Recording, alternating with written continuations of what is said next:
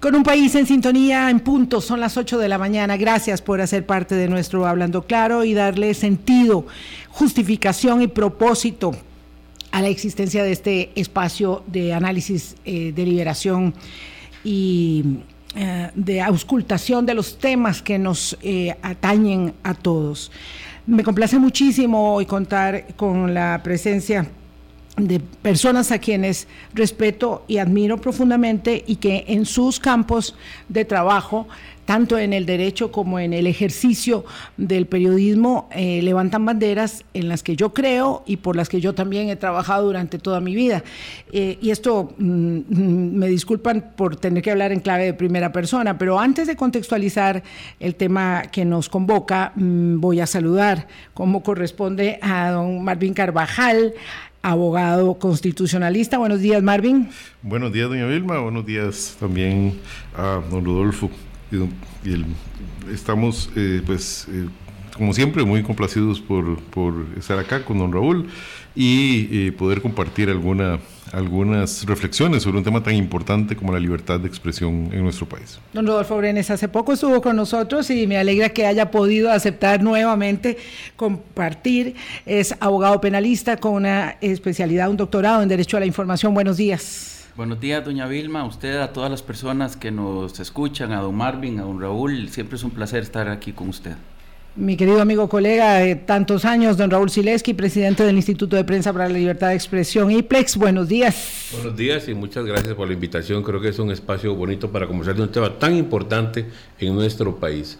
Saludos a don Rodolfo, a Marvin y por supuesto a Vilma. Gracias, muchas gracias a ustedes por haber aceptado eh, mi eh, invitación eh, de, ayer, ya conociendo en completo una sentencia de un recurso de amparo que interpusimos en nuestra condición de director, directora de Hablando Claro, en nuestra condición de programa de opinión por 15 años aquí en Colombia eh, contra el Ministerio de Comunicación eh, de la Presidencia de la República, expresamente contra el Ministerio de Comunicación de la Presidencia y el director de prensa de la Casa Presidencial. El 8 de julio lo voy a decir con todas las palabras, el 8 de julio pasado, la entonces ministra de Comunicación, Patricia Navarro, emitió una eh, directriz, orden, sugerencia, recomendación, llámele como usted quiera, por vía de WhatsApp a todo el chat de ministros y presidentes ejecutivos del gobierno de la administración de don Rodrigo Chávez, para que no se concedieran entrevistas en Hablando Claro y en otro espacio radiofónico también.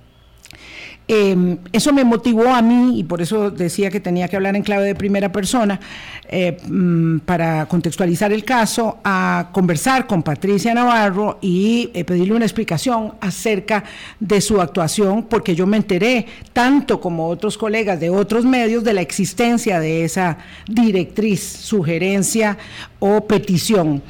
Eh, y ella, a toda respuesta, me pidió que le eh, dijera quién me había dado la información, cosa que yo no podía hacer por protección de mis fuentes periodísticas, pero además me dijo que yo no podía hablar del caso porque haber hecho uso de su comunicación vía WhatsApp era un derecho constitucional confidencial.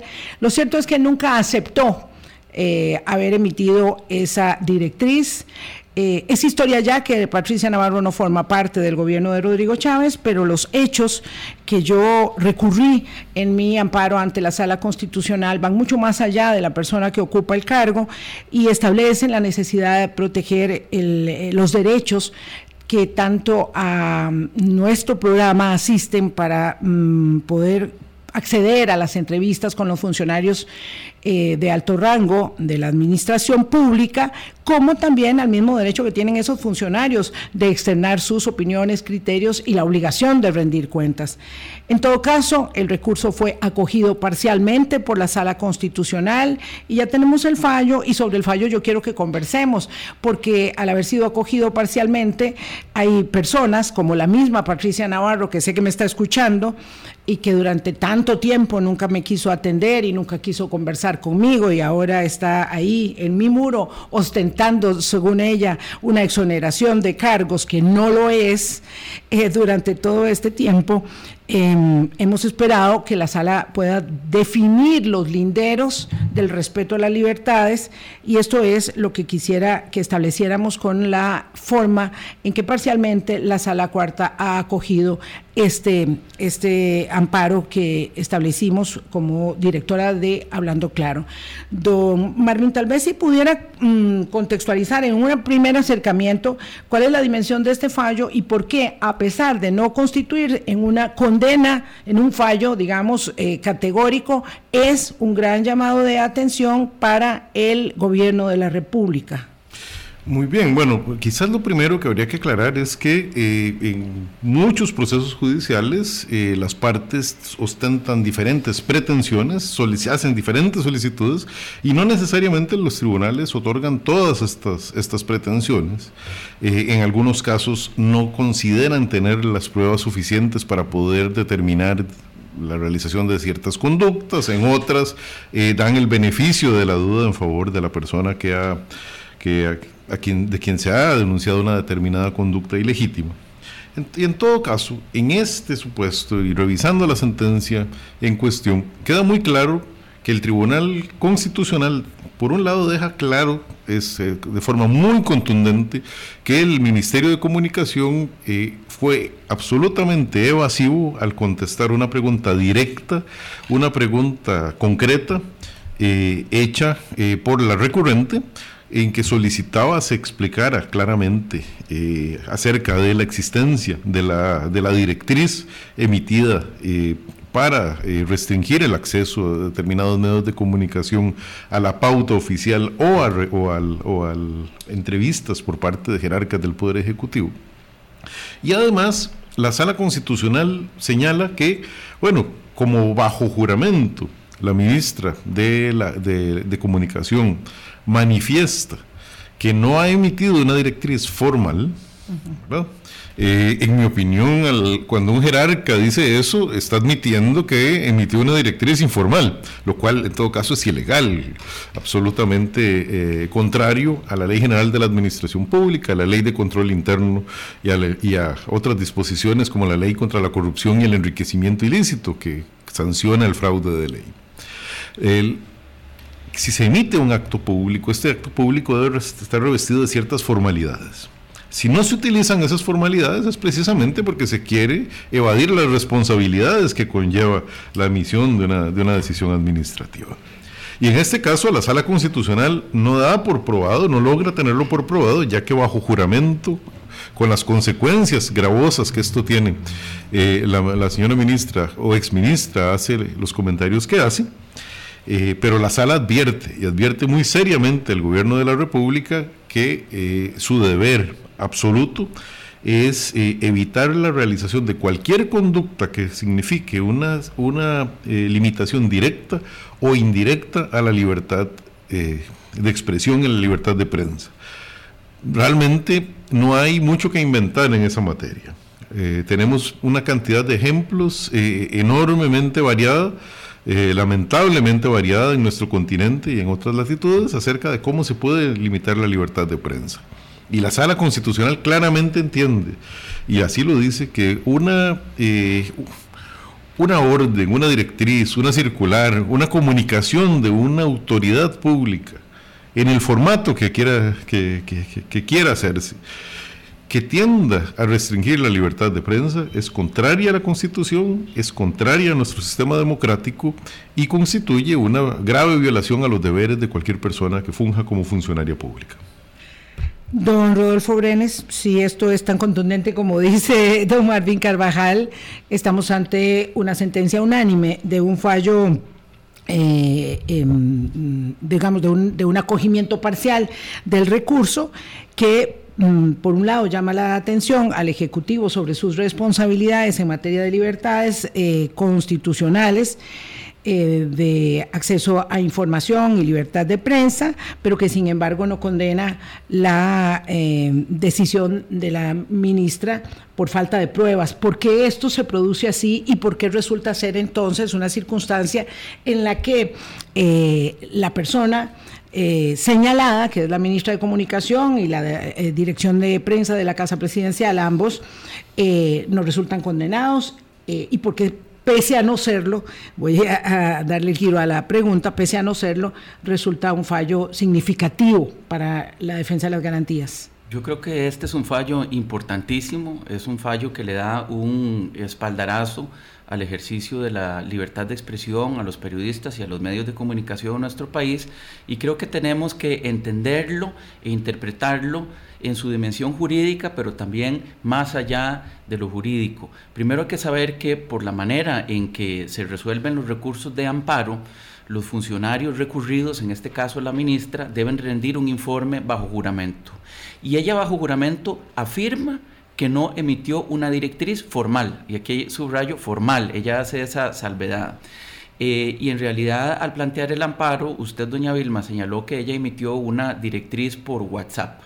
La sala constitucional lo que dice es, yo no puedo tener por probado que esa directriz se emitió cuando la señora exministra declara bajo juramento que ella no emitió esa directriz, pero sí le advierte que eso tiene consecuencias penales, es decir, que si se probara que ella sí emitió esa directriz, estaría cometiendo un delito. Y hay una advertencia muy clara de la sala constitucional en ese sentido.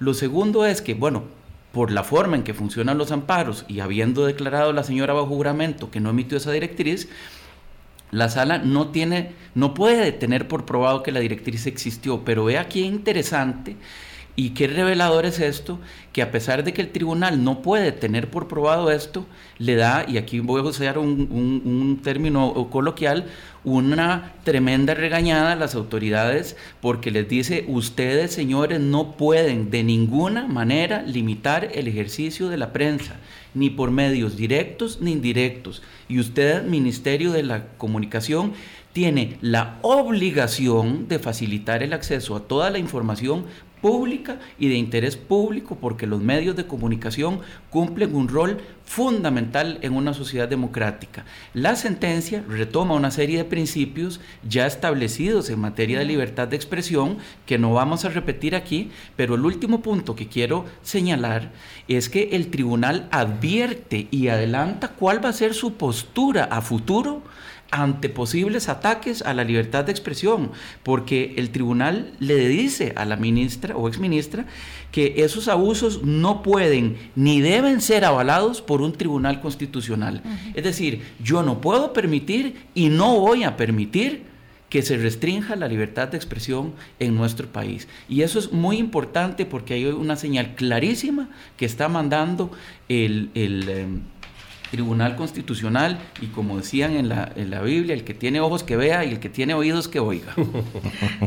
Don Rodolfo Brenes, eh, en uso de la palabra. Don Raúl Sileski, eh, ¿por qué es tan importante esto que acaba de señalar eh, don Rodolfo en términos de em, expresar contundentemente mm, la consideración de la censura directa o indirecta que se puede ejercer o la inhibición o el amedrentamiento o la intimidación que se puede ejercer cuando desde el poder político, como dice la sala, se pretenden directrices eh, que coarten, limiten eh, aspectos esenciales como el acceso o la posibilidad de aceptar por parte de los mismos funcionarios entrevistas en un espacio como este o como cualquier otro, entendiendo que personas que no tienen responsabilidades públicas pueden o no, por supuesto, siempre acceder o no acceder a entrevistas, pero que cuando hay funcionarios públicos, eh, las responsabilidades de rendición de cuentas son diferentes y las obligaciones, por tanto, están ahí. Desde el punto de vista de la libertad de expresión, porque tiene importancia este, este fallo? Vilma y bueno, compañeros, este, yo creo que aquí primero que todo yo tengo que decir mi admiración a Vilma que se plantó un tema tan importante. O sea, si los periodistas en ejercicio no se defienden y no ponen un límite, prácticamente pueden ser atropellados por el poder político. Y eso creo que es de reconocer y de admirar. Y es clarísimo que esta eh, sentencia de la sala, yo no conozco otra sentencia de la sala que haga una advertencia a otro poder de la República de que no le va a permitir que se comporte de una determinada manera. Me parece que la importancia de este fallo es eso. La sala ya le dijo, no aceptaremos ese tipo de comportamiento que pueda significar censura directa o indirecta para el fortalecimiento de la libertad de expresión y le da una amplia explicación de por qué es importante que en una sociedad democrática circulen las ideas, se discuta abiertamente, se tengan discrepancias y se llegue a acuerdos. Incluso la sentencia es clarísima en el sentido que el, que el poder político, sean ministros, presidentes ejecutivos, presidente de la República en general, cualquiera que esté en un cargo público ejerciendo ese poder que da el Estado, tiene que tener una gran tolerancia a la crítica y tiene que entender que está en otro en otro estatus, en otro nivel. Ese doble ese doble rol que hay en la sociedad, que son los ciudadanos normales, comunes y corrientes, que no se exponen al escrutinio público, y por otro lado el funcionario público que sabe que debe estar dispuesto a soportar la crítica ácida, constante y permanente, pero actuar con respeto, actuar con prudencia y ser muy tolerante. Y esa discusión entre medios de comunicación y poder político es fundamental en la democracia. Siempre van a haber encuentros y desencuentros, pero es precisamente en este ejercicio con la participación de la ciudadanía que la democracia cada vez se fortalece más. Entonces, desde mi punto de vista, estas advertencias que le hace este, en el punto 7 la Sala Constitucional al, Poder Ejecutivo, particularmente, porque es para el Poder Ejecutivo donde está generando tanto problema, acordémonos la sentencia hace poco con respecto a la ministra de Salud, que le prohibieron a ella prohibirle, perdón, a los, a los a trabajadores poder dar información a los medios de comunicación, que no es la primera vez que ocurre, es que aquí tenemos a veces en la historia nuestra situaciones similares y la sala ha sido muy contundente en diferentes momentos y con diferentes partidos eh, sobre ese tema. Entonces me parece que el compromiso que debe haber siempre es que tengamos claro que esta advertencia de las salas precisamente en resguardo de la democracia costarricense. Somos un ejemplo en América Latina, somos un ejemplo en el mundo y tenemos que tener claro que este hay que fortalecerlo, promoverlo y defenderlo. Y la acción de Vilma me parece que va en esa línea, defender precisamente estas libertades que tenemos las personas, los ciudadanos en general, los periodistas, los medios de comunicación. Y es una llamada de atención, es una llamada de atención fuerte desde mi punto de vista al Poder Ejecutivo. Son las 8.17, gracias Raúl Sileski. Voy a hacer una primera pausa y voy a regresar eh, con este punto en que Raúl planteaba por qué eh, hicimos, por qué accionamos en esta dirección y por qué nosotros, eh, cuando esta directriz fue conocida por otros medios y otros colegas y por qué pues nos tocó a nosotros recurrir ante la sala constitucional. Voy a la pausa y regreso. Hablando claro. Colombia. Con un país en sintonía, son las 8.20 de la mañana. Don Marvin Carvajal, Rodolfo Brenes y Raúl Sileski nos acompañan esta mañana para establecer eh, cuál es la dimensión del fallo del recurso de amparo que interpusimos y que fue acogido por unanimidad parcialmente por la Sala Constitucional por el hecho de que tal vez esto nos sirve para establecer la diferencia. ¿Qué pasó con el recurso de amparo que eh, se interpuso por parte de CRO y con la contra la ministra de Salud que se condenó eh, de manera indubitable? Bueno, es que había emitido una una directriz, una, una circular con número de oficio ordenándole a todos los funcionarios del Ministerio de, Salud que no podían dar declaraciones a la prensa. Eso es justamente lo que aquí no teníamos. Teníamos eh, astutamente, ¿verdad? Eh, una directriz que se giró por vía de WhatsApp. Y claro, el tema es que entonces ahora la Casa Presidencial, el Ministerio de Comunicación, en la persona quien eh, decida el Poder Ejecutivo que está representando ese cargo o de la Dirección de Comunicación de la Casa Presidencial, está en la obligación de contestar sin dubitación alguna sí, no como la, no como la vez anterior, ¿verdad? Con evasivas, si emitió una directriz en ese sentido. Esto no es un asunto solo de forma, es que en la, en la forma va el fondo, ¿verdad? Y como dice la sala, las directrices, independientemente de que sean formales e informales, deben ser remitidas como respuesta oficial en el derecho de petición en este caso a nosotros. ¿Por qué fuimos nosotros los que hicimos esto? Y yo me voy a permitir explicar esto. En realidad, lo que sucedió es que la directriz tenía dos partes. Una, para prohibir la publicidad en Canal 7, La Nación, CR Hoy y un medio de radiofónico de comunicación de Amelia Rueda. y otra que era la parte concreta para prohibir las entrevistas, que era la que a mí me afectaba. A mí no me afectaba, no me afecta en absoluto ningún tema de publicidad, solamente era una prohibición para entrevistas. Y eso, pues obviamente me obligó a mí, aunque los colegas de la Nación, de Canal 7 y de CR Hoy también conocieron la directriz, también recibieron el pantallazo de WhatsApp y sabían que existía, era más difícil para ellos eh, meterse a dilucidar un tema de amparo de garantías constitucionales cuando se trataba de un asunto de pauta publicitaria, pero no siendo mi caso, yo sentí, y, por eso eh, debería, eh, debía explicarlo, que tenía la obligación de hacerlo. Siendo así, don Rodolfo Brenes, eh, ¿qué es lo que se supone, más allá de este planteamiento, de esta sentencia, que debiera ser el camino a seguir en la responsabilidad y la obligación, y perdone que le pida este criterio, este consejo jurídico gratuito, en la obligación eh, de nuestro espacio de opinión para continuar, digamos, apuntalando los criterios de la sala constitucional en defensa de las garantías de la libertad de prensa. Bueno, como ha dicho la Corte Interamericana y la misma sala constitucional, la libertad de expresión tiene una dimensión social y esa dimensión social la ejercen en gran medida los medios de comunicación que tienen una responsabilidad, una responsabilidad de difundir con total amplitud ideas, opiniones, informaciones de toda índole. Eh, la prensa ejerce además en nombre de la ciudadanía un control del ejercicio del poder público y es el no solo su derecho, es su deber ir y cuestionar a los funcionarios públicos sobre lo que están haciendo y el porqué de determinadas decisiones y políticas públicas eh, es decir, es que al hacer eso no es que están molestando a un determinado funcionario, sino que están cumpliendo un rol social en una democracia sin el cual la democracia no existe. La sala constitucional dice en este fallo que hay una relación simbiótica entre democracia y libertad de expresión. Y es que la libertad de expresión no puede existir sin una democracia y una democracia no existe sin libertad de expresión. Lo primero que hacen los regímenes autoritarios es atacar a la libertad de expresión. Y un sistema político sin libertad de expresión no puede llamarse democracia.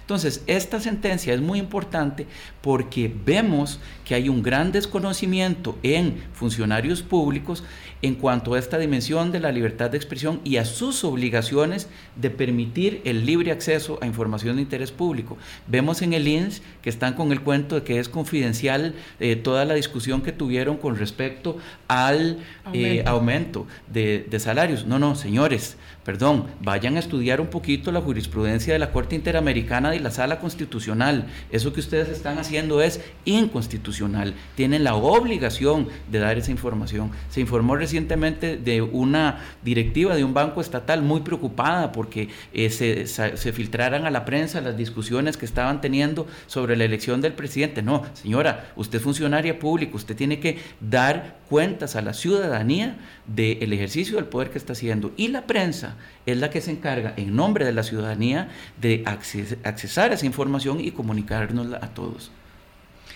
Don Marvin, su criterio, ¿por dónde debe continuar la lucha? que es eh, inacabada, pero que por otro lado en el país, y yo sí quiero dejar eso muy claramente establecido, tiene este bastión tan significativo de defensa que es la sala constitucional y esta jurisprudencia de la que hablaba Raúl, que ya es tan sólida, tan solvente, que tiene tanto asidero y tanto asiento, por donde continuar esta, esta tarea, esta lucha, eh, desprovista de pasiones, porque a mí me sorprende mucho cuando todas estas personas eh, y, hay eh, inevitablemente que observar esto, no están dimensionando en la crítica despiadada, en el insulto, es, no están dimensionando que cuando se defienden los derechos y las garantías de la libertad de prensa, no se hacen solo para la prensa, se hacen para la ciudadanía, se hacen para la opinión pública, se hacen para el derecho de expresarse de cada una y de cada uno de los habitantes del país. Eh, entonces, ¿por dónde continúa la lucha? Bueno, la lucha es permanente y la lucha es absolutamente en todos los frentes. Es una lucha, es una obligación. En cualquier democracia que las personas que, eh, creemos en el sistema eh, seamos vigilantes de las acciones que realizan eh, las autoridades públicas, no seamos tolerantes de las acciones ilegítimas, no seamos tolerantes del, de los abusos, no seamos tolerantes del, del, uso de la intimidación, del uso del engaño para, para gobernar y por lo tanto bueno, nos corresponde vigilar la sala constitucional me parece que en esta sentencia da un gran espaldarazo, una gran, una gran muestra de apoyo a las personas eh, en nuestra labor de fiscalización ciudadana y a, los medios de prensa, que tiene, son eh, un mecanismo eh, de la más alta importancia para lograr que la información llegue a las personas, que las diferentes opiniones lleguen a las personas y que podamos formar un criterio acerca de, las, de, los, de los temas de orden público deberíamos entender a partir de ese momento que debemos ser muy vigilantes con todas aquellas acciones que en el Estado eh, se busquen realizar de una manera que no revista las formalidades y las, los procedimientos establecidos. Es decir, bueno, yo eh, hace mucho tiempo, a diferencia de don Rodolfo, que es un gran experto en derecho penal, yo hace mucho que no transito por esos, por esos terrenos, pero en algún momento me correspondió eh, regresando de mis estudios doctorales, eh, pues acepté algunos nombramientos en la defensa pública eh, y trabajé un tiempo en, materia penal. Lo cierto es que algo que me llamaba mucho la atención cuando revisaba los informes del OIJ en, en algunos casos, por ejemplo en los casos de narcotráfico, el, en las interceptaciones telefónicas que hacían, nunca Nunca el, vendedor o el, importador de drogas dice, le tengo cuatro kilos de cocaína, pase usted, ¿verdad? A tal lugar para recogerlos, ¿verdad? Sino que eh, eh, me llamaba mucho la atención que utilizaban la palabra eh, quesos. Tengo cuatro quesos para usted, Como los, quesos son blanquitos y, más o menos con la misma forma. los quesos eran la, pues probablemente un paquete de un kilo o de no sé cuánto. Bueno, vamos a ver el, si, un, si un Estado y un gobierno actúa de manera transparente, actúa de manera legítima, no tiene que ponerle nombres diferentes a las cosas, no tiene que utilizar medios subrepticios para realizar las cosas. Eh, finalmente, eh, en el caso, el caso del Ministerio de Salud es reprochable el, fondo, pero al menos hay que reconocer la honestidad de haber utilizado un mecanismo formal. El caso, el, el caso en el que estamos eh, hay claramente la utilización de un mecanismo informal totalmente abominado por la ley y, que además fue aceptado. El artículo 45 de la Ley de la Jurisdicción Constitucional dice que si la autoridad no responde al recurso de amparo se tendrán por ciertos los hechos. Esto tiene que ser entendido no solamente que si no presentó el informe del todo, si, si en el informe no contesta directamente los hechos del, del amparo, da por ciertos esos hechos. La sala fue prudente, fue comedida eh, y buscó un equilibrio. Y, uno entiende la, responsabilidad y la gravedad de la función del, juez constitucional. Aún así, termina de decir que no lo tuvo por demostrado y le da una advertencia una advertencia que eh, efectivamente a quien tenga ojos que vea y quien tiene oídos que escuche, ahora claramente eh, la advertencia va enfocada hacia las acciones que se, que se desarrollaron. Entonces, pues creo que debemos continuar siendo sumamente vigilantes y sumamente eh, estrictos, eh, poco tolerantes frente a acciones que puedan eh, constituir violaciones groseras o solapadas a la libertad de prensa y a la libertad de expresión. Claro, porque una de las características más preocupantes cuando se va horadando eh, la fortaleza y el sustento que, mm, digamos, debe prevalecer para el ejercicio de eh, las garantías de la libertad de prensa y de expresión de las ideas y de acceso a la información pública, es precisamente que los mecanismos no son, no son siempre explícitos, no son siempre evidentes. Entonces hay eh, algunas vías eh, como decíamos, de censura indirecta o amedrentamiento o intimidación, ¿verdad? Los estoy viendo a ustedes, ratas, a ustedes, canallas, eh, o eh, el muy conocido, mm, digamos, eh, eh, expediente de recurrir a temas económicos, como ha pasado en otros países, de manera mucho más determinante, porque una cosa empieza sutilmente y luego se vuelve muy abierta, como las restricciones de importación de papel para los periódicos o las limitaciones de acceso a las compras, no sé, de cualquier insumo necesario para hacer la tarea, o el juego con las concesiones del espectro radioeléctrico, en fin, hay una enorme variedad, un abanico inmenso de posibilidades de amedrentamiento y hay un amedrentamiento que no se externa en medidas concretas, sino en una generación de autocensura, ¿verdad? Por temor para mantener el trabajo, que es una cosa muy determinante en la vida de cada uno, tener trabajo digno y seguro, eh, hasta para mantener entonces el trabajo de irse autolimitando, autorrestringiendo en las competencias. Y yo quisiera que elaboráramos sobre eso, incluso que si quieren este, conversar entre ustedes con toda confianza, por favor lo hagan. Y le doy a Raúl Sileski la palabra. Eso, eso, Vilma, es muy delicado. La autocensura lo han ejercido dictaduras eh, en América Latina y el mundo, además de otros mecanismos más violentos, como inventar acusaciones falsas, como amedrentar a la familia, como cerrar medios de comunicación, como jugar con las frecuencias radiofónicas en beneficio de unos en contra de otros, pero sobre todo tratando de mantener una zona línea de pensamiento desde el gobierno, desde el Poder Ejecutivo o de la dictadura correspondiente. Entonces, todo ese tipo de cositas sutiles pueden ir echando a perder nuestra democracia y hay que estar muy atentos. O sea, tenemos que tener claro que yo, eh, yo cuando veo la sentencia de, estas, la Sara, es clarísimo lo que dice la, sentencia de la Sara. o sea, un demócrata, un demócrata no puede impedir desde, el gobierno el acceso a la información pública. O sea, la información del Estado es de todos los ciudadanos, no es de un funcionario en particular. Un demócrata tienen que informar en el ejercicio del poder de todos sus eventos y decisiones. Ocultar esto es eh, tirar una sombra, oscura en el ejercicio del poder. Eh, un demócrata no puede tratar de evitar eh, dar declaraciones o alguien imponerle que no dé declaraciones. Todo funcionario público, sobre todo los que tienen cargos más responsables y de más alto nivel, tienen que estar dispuestos a darle declaraciones a los periodistas y explicaciones a los ciudadanos. Un demócrata no puede comenzar a jugar con invitar a unos medios y a otros no a sus conferencias de prensa de acuerdo a su gusto o a su simpatía. Un demócrata no puede manipular las conferencias de prensa para que no exista la repregunta y para que no se aclaren las dudas de los periodistas a los cuales convocó. Un demócrata no tiene que ver cómo hace para bloquear el trabajo de los medios de comunicación. Y la publicidad tiene que darse de manera eh, objetiva, con criterios técnicos y no como premio y castigo.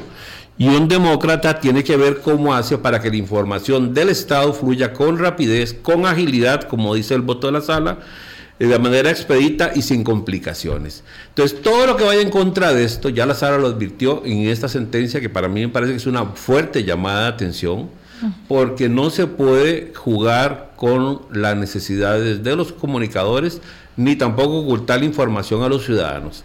Y cualquier eh, orientación en ese sentido que impida la discusión pública, que impida el intercambio de criterios y de opiniones, que fomente el disenso y lo respete y también el consenso, la, porque la democracia se va forjando día con día y tenemos que entender una cosa, todos los costarricenses que somos demócratas tenemos que estar muy atentos a este tipo de cosas. Porque les voy a decir aquí una cosa, yo tengo más de 30, bueno, casi 40 años de trabajar defendiendo estos temas de libertad de expresión, bueno, desde que estaba en el Colegio de Periodistas hace muchos años. Siempre mi línea ha sido clarísima en esto. A pesar de que para mucha gente le parece extraño, yo siempre he estado trabajando generalmente en el Estado.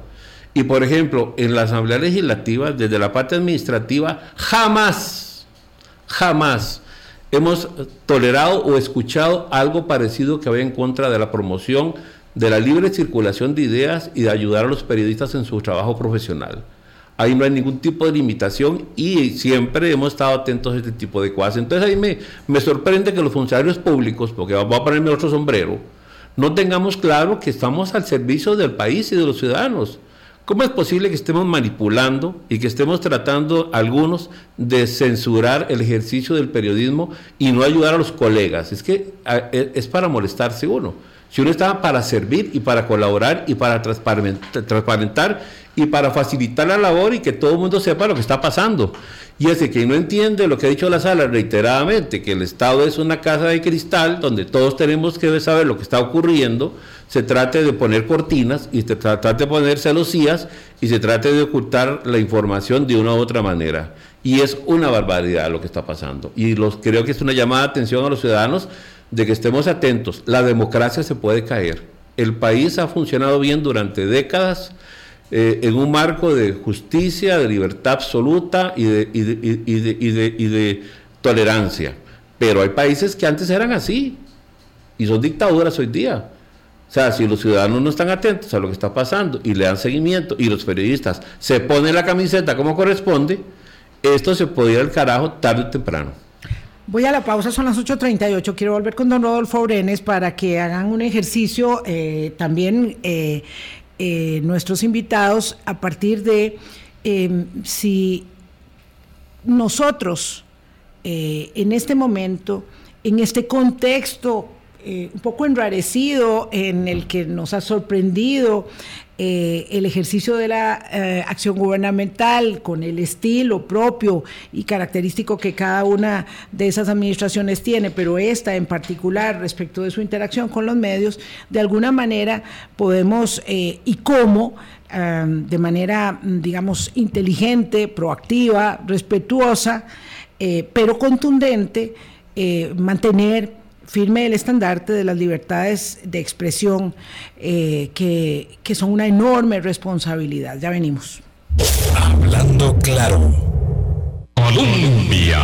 Con un país en sintonía, 8.41 de la mañana eh, nos acompañan en este espacio Marvin Carvajal, Raúl Sileski y don Rodolfo Brenes, a quien quiero pedirle una elaboración. Eh, este país, como bien señalaba Raúl hace un rato, ostenta eh, entre las naciones del mundo el octavo lugar para este último año en eh, libertad de expresión de acuerdo con el ranking de Reporteros Sin Fronteras. Nosotros siempre estamos ahí entre los 10 lugares.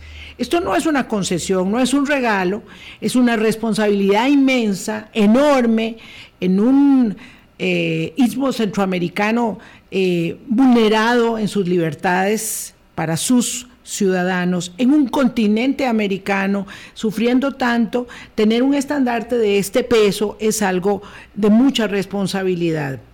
Y lo podemos perder, y lo podemos perder. Eh, somos una democracia plena, según el índice de The Economist, y la podemos perder. Eh, don Rodolfo, ¿cuál es el camino? Mm, ¿Dónde tenemos que apuntalar nuestro trabajo para que la sala constitucional también pueda ser, digamos, la contraparte que en este eh, tema tenemos y nos da resultado, pero que en algún momento necesitamos, digamos, ir un paso más allá, porque la jurisprudencia que tenemos es una jurisprudencia solvente, sin duda alguna, nos protege, pero las cosas son muy cambiantes y muy dinámicas y las tácticas...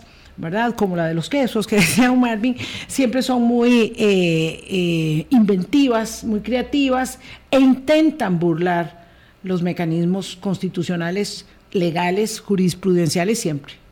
Sí, eh, los derechos no solo hay que luchar por conquistarlos, ¿verdad? Sino hay que luchar por mantenerlos y desde los filósofos de la ilustración señalaban cómo es que eh, una vez eh, que las personas tienen el poder o tienen mucho poder, tienden a abusar por ese, de ese poder. Y decía Montesquieu que por eso es que eh, el poder debe detener al poder. Entonces una sentencia del Poder Judicial en este caso está deteniendo abusos del poder que se están produciendo en el, en el Poder Ejecutivo. Pero ese es un rol que le compete no solo, digamos, a los mecanismos formales de control, como puede ser eh, un poder judicial, sino también a los mecanismos informales, es decir, a la prensa, pero también a nosotros en tanto ciudadanos. cada uno de nosotros tiene eh, el derecho y el deber de estar atento a lo que sucede en nuestra sociedad para velar porque se mantenga la institucionalidad democrática. Y creo que hace falta mucha pedagogía y mucha educación para entender que en una democracia tiene que haber pluralismo, es decir, tiene que haber cabida para todas las ideas, porque en el debate público la gente se posiciona desde extremos y, se perciben como enemigos. Y vemos, por ejemplo, cómo el gobierno percibe a la prensa como un enemigo, cuando no, son dos... Em, Em, elementos fundamentales de una democracia. Están los políticos, pero también están los periodistas y los medios de comunicación, cada quien en su rol, y se van a generar tensiones, desde luego, pero es un juego de la democracia donde hay que ser tolerante y entender el rol de cada cual. Entonces, la pedagogía aquí es muy importante, entender que uno puede desearle lo mejor a un gobierno, pero al mismo tiempo criticar cosas eh, que puede estar haciendo ese gobierno que uno no comparta. No tener esas visiones maniqueas donde todo es bueno o malo, todo es blanco o negro. Entonces yo creo que aquí, eh, más allá de esos mecanismos formales, también la pedagogía es importante, la conciencia ciudadana y la participación de todos y cada uno de nosotros en la construcción y en el sostenimiento de nuestro régimen democrático. ¿Hacia dónde debemos continuar con esta, con, un caso como este? Uno lo deja ahí, eh, decide mm, que una ministra de Estado puede mentir bajo la fe de juramento.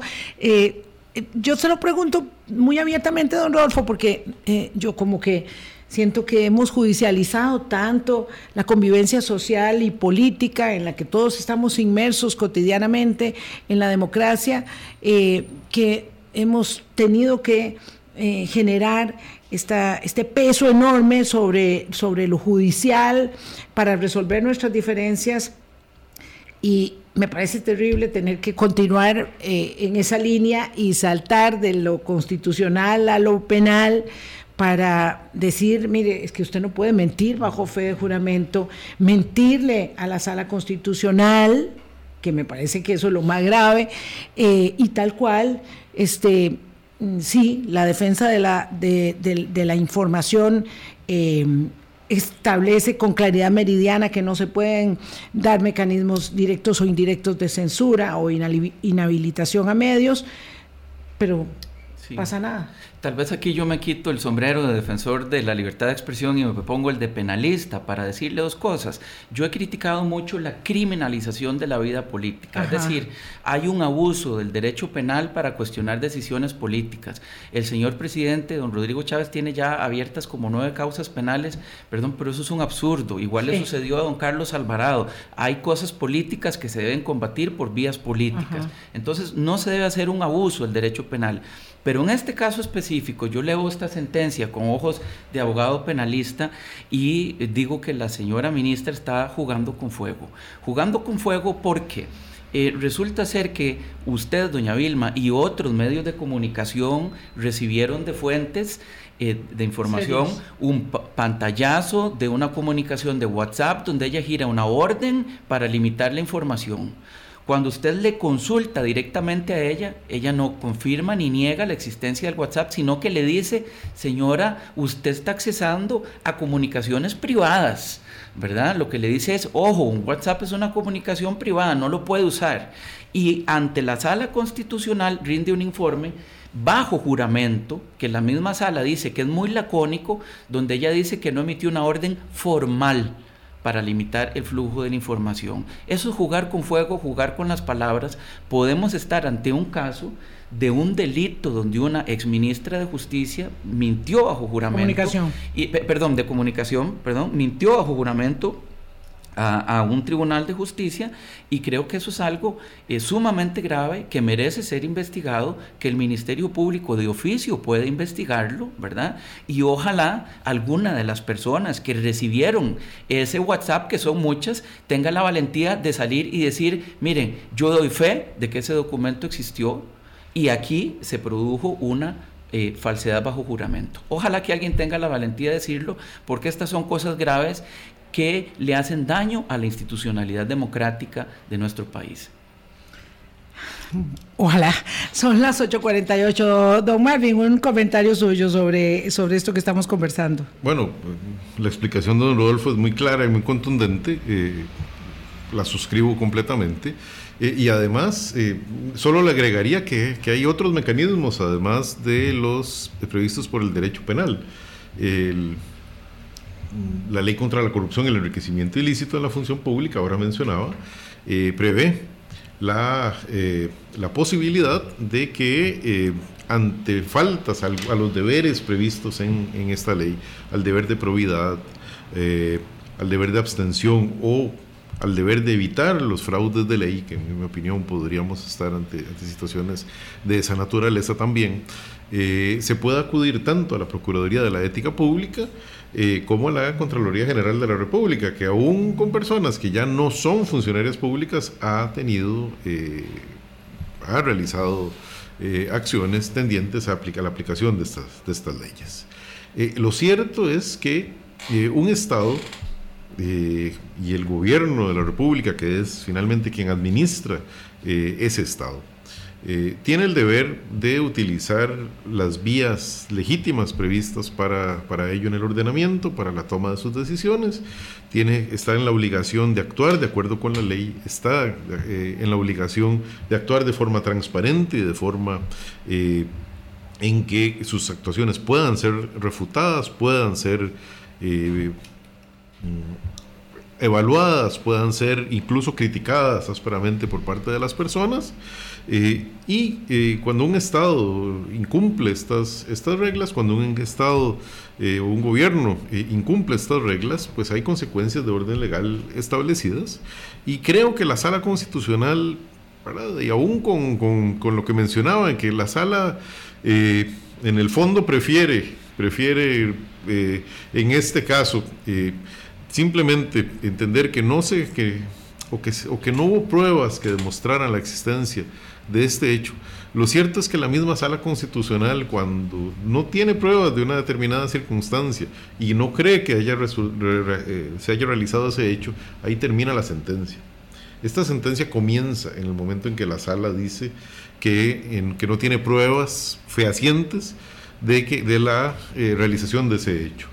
Pero, eh, en mi opinión, la sala constitucional tiene tan claro como tenemos nosotros que ese hecho sucedió, solo que como jueces y juezas de la República están obligadas estas personas a seguir procedimientos de verificación de prueba que en este momento, que, no, que consideraron no, podían, no podían tener.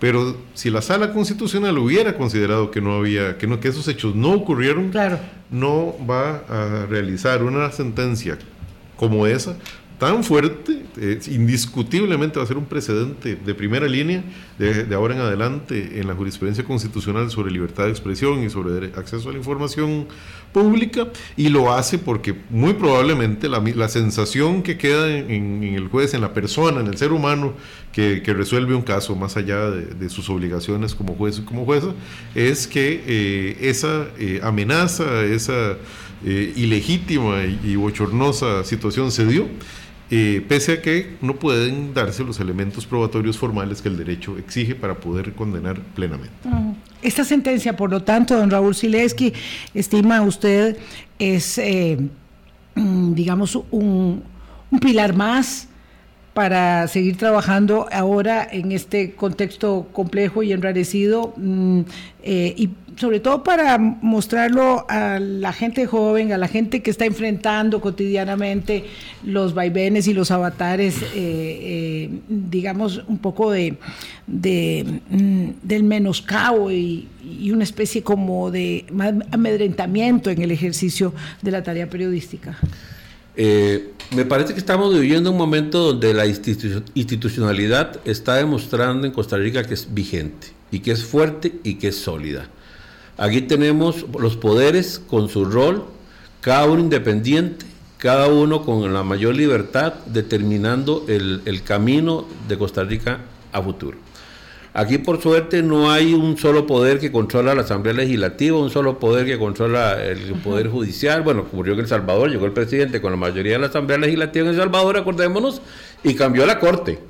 Y a partir de ahí, don Bukele hace lo que le da la gana en El Salvador.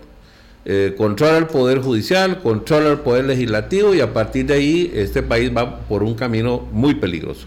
Pero en general, hablando de Costa Rica, es clarísimo que tenemos que estar vigilantes de ahora en adelante, eh, vigilantes en defensa de la democracia, tenemos que estar siempre atentos a cualquier peligro que se da y movernos, movernos mucho en defensa de eh, los valores nacionales fundamentales, de nuestra constitución y de nuestro marco jurídico y las libertades que tenemos.